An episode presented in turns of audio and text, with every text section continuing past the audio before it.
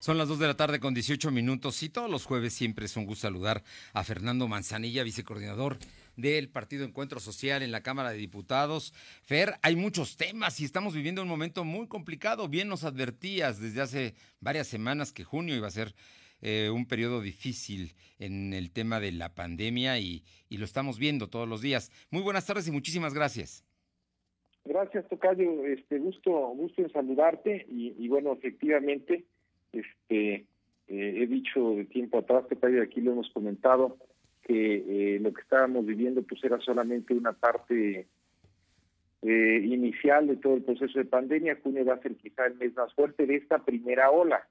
Seguramente en julio este, tendremos todavía un nivel de mortandad alto y a lo mejor después de eso va, va a ir bajando. En el caso de Puebla, creo que lo comentábamos aquí, nosotros construimos ahí un modelo matemático hace ya algunas semanas y, llegábamos a la conclusión de que el punto más alto de mortandad lo tendríamos a mediados del mes de junio. Entonces, pues hay que cuidarse, hay que tratar de, eh, los que puedan quedarse en casa, que se queden en casa, los que puedan guardar su distancia porque tengan que salir, bueno, que tengan que salir a trabajar, que lo hagan, pero que se cuiden, que salgan con cubrebocas, que guarden la distancia y que se protejan para protegerse a ellos y a sus familias pues es, es una recomendación que jamás sobra y que en este momento hay que tenerla muy, muy conscientemente, especialmente por uno mismo y por la gente que quiere, en este caso, que para muchos es, es lo más importante para nosotros. Pero, pero ese, ese asunto hay que cuidar. Oye, Fer, hay, hay temas que son importantes en todo esto que no podemos perder de vista y es el de los paisanos, el de los migrantes.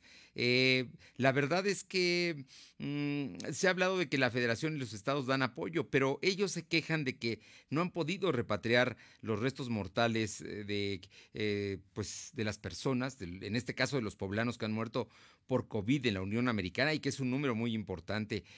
sé que estás trabajando en este sentido, pidiendo a la federación y a los estados que, que respalden la situación y no solamente con gestiones o con buena fe, sino pues con cosas muy concretas. Sí, Tocayo, bueno, eh, hay un número importante de migrantes mexicanos allá, son cerca de 12 millones, un poquito de más de 12 millones en Estados Unidos. De esos 5 millones, alrededor del 40% son indocumentados, es decir, una parte muy importante son indocumentados. Y poblanos que tenemos allá en Estados Unidos, pues hay 1.5 millones de migrantes poblanos que radican allá en Estados Unidos, muchos de ellos ilegales, por cierto. ¿De dónde viene esta gente? Pues la gran mayoría viene de, de Puebla Capital, pero otros vienen de eh, zonas como Atlisco, eh, es el segundo en importancia, Izúcar de Matamoros también. ¿Y dónde van? O sea, siempre los lugares de, de origen son, son, son unos cuantos y de destino también. Pues tú sabes que se ha agrupado allá una población importante en la zona de Nueva York y de Nueva Jersey, eh, en California y en Chicago.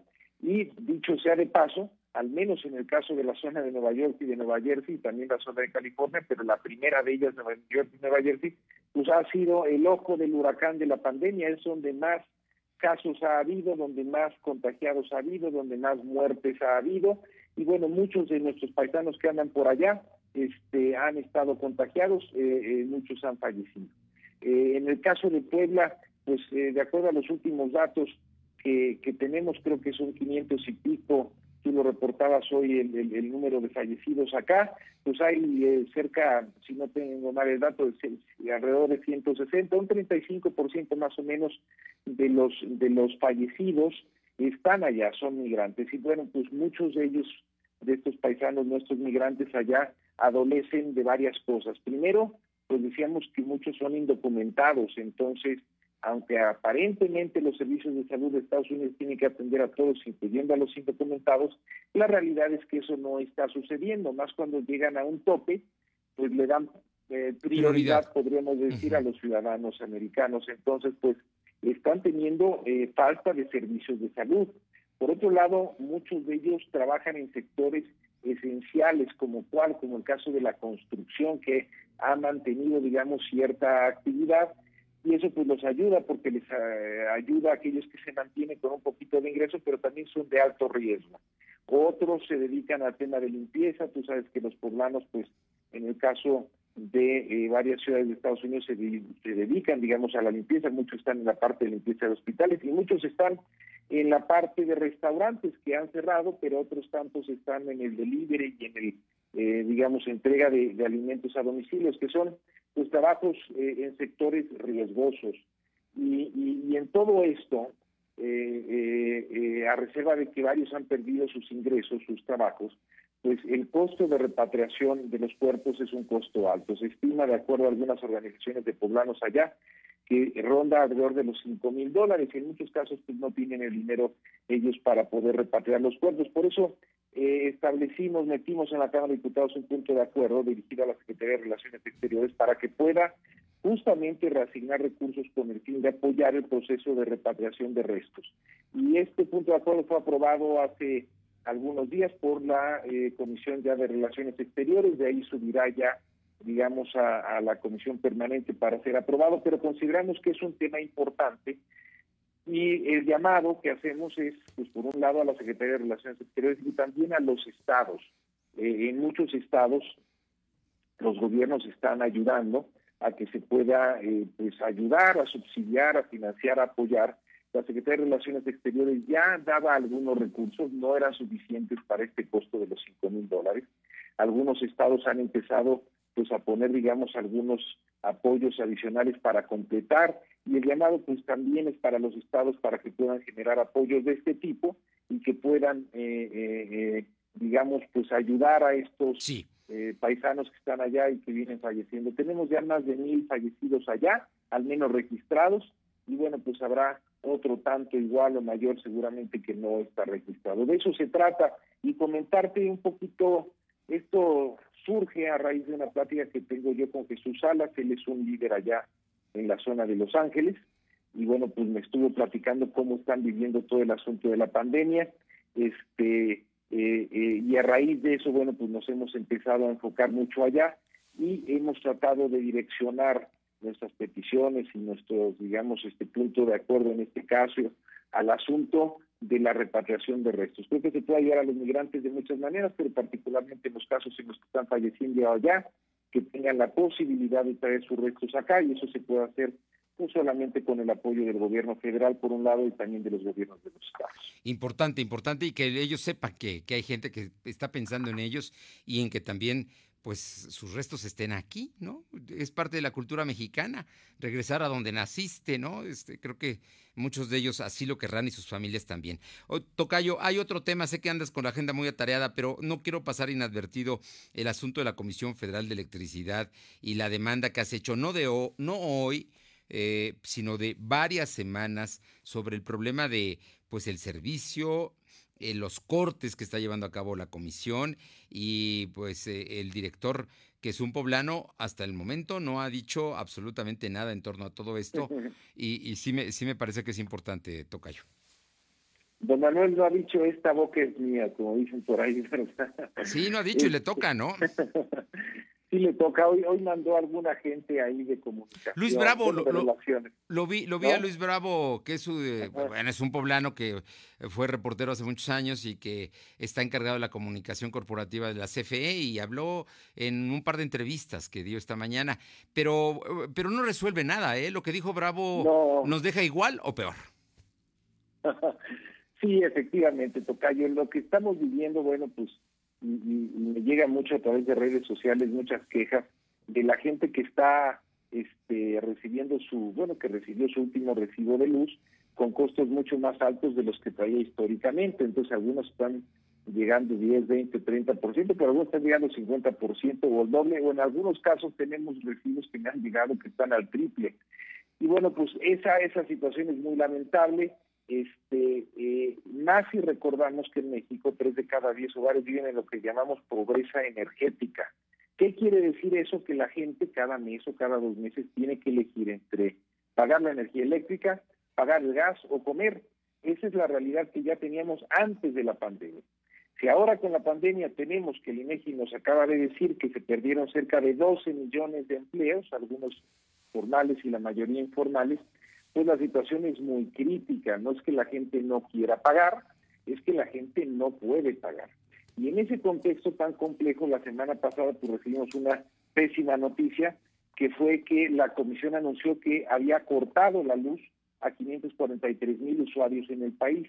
De esos 36 mil usuarios están en Puebla y bueno, pues es un número importante, son, muchos de ellos son familias, otros a lo mejor son negocios. Decía Luis Bravo que en algunos casos se refieren también a gente que está colgado de sus de sus este, diablitos y en fin, pero bueno, hay un montón de gente, 36 mil hogares, negocios que antes tenían luz, que eh, la semana pasada ya se las cortaron y más de medio millón a nivel nacional. Repito, esta no es gente, no es gente que no quiera pagar, es simplemente gente que no puede pagar.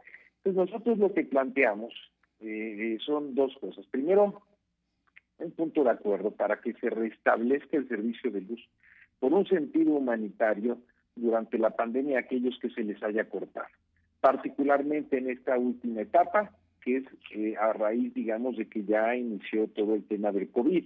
Estamos hablando de ese medio millón de gente. Y segundo, yo ya hice una petición en la Junta de Coordinación Política para que podamos invitar a a el licenciado Bartlett, al director general de la Comisión Federal de Electricidad, que nos acompañe allá en, la Cámara, en la Junta de Coordinación Política, y también hice formal la petición en el punto de acuerdo para que podamos invitar al director general eh, otra vez a una reunión de comisiones unidas.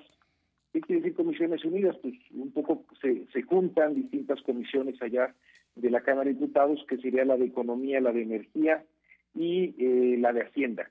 Y en ese caso, que pudiéramos tener una charla con él para que él nos pueda explicar. La verdad, eh, yo escuché hoy los comentarios de, esta persona, de Luis Bravo. Eh, el, el, argumento central que dice es que somos una empresa y necesitamos operar y sobrevivir, porque si no sobrevivimos, pues no habría luz. Pero la realidad que sí estamos viendo, pues en todos los países del mundo, bueno, no podemos generalizar todos. En la gran mayoría de los países del mundo, incluso donde son empresas privadas las que tienen el servicio de energía eléctrica, es que se está permitiendo o que se pague al terminar la pandemia el recibo de luz o que se hagan parcialidades, que se reestructuren los pagos y se hagan parcialidades. Y en muchos de estos países se está prohibiendo expresamente por parte del Estado el que haya cortes de luz.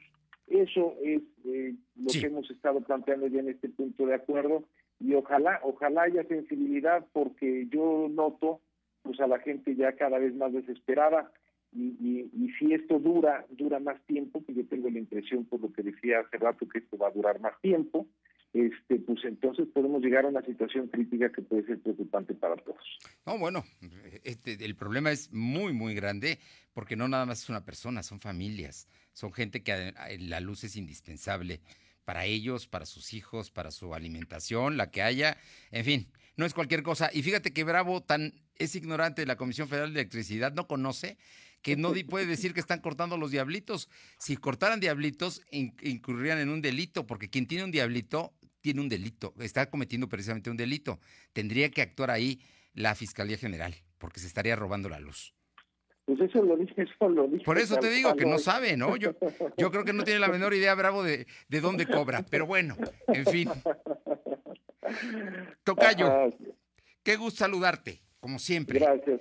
Y estaremos pendientes con, con, estos dos temas, me parecen muy importantes. El de la Comisión Federal de Electricidad, esperemos que Barlet ya salga de su cuarentena, porque su esposa tuvo COVID, y también que tengamos el otro asunto, ¿no? Para que ya podamos este, pues el tema de los migrantes que es fundamental. De los migrantes, sí, Tocayo, claro que sí. Te mando un fuerte abrazo.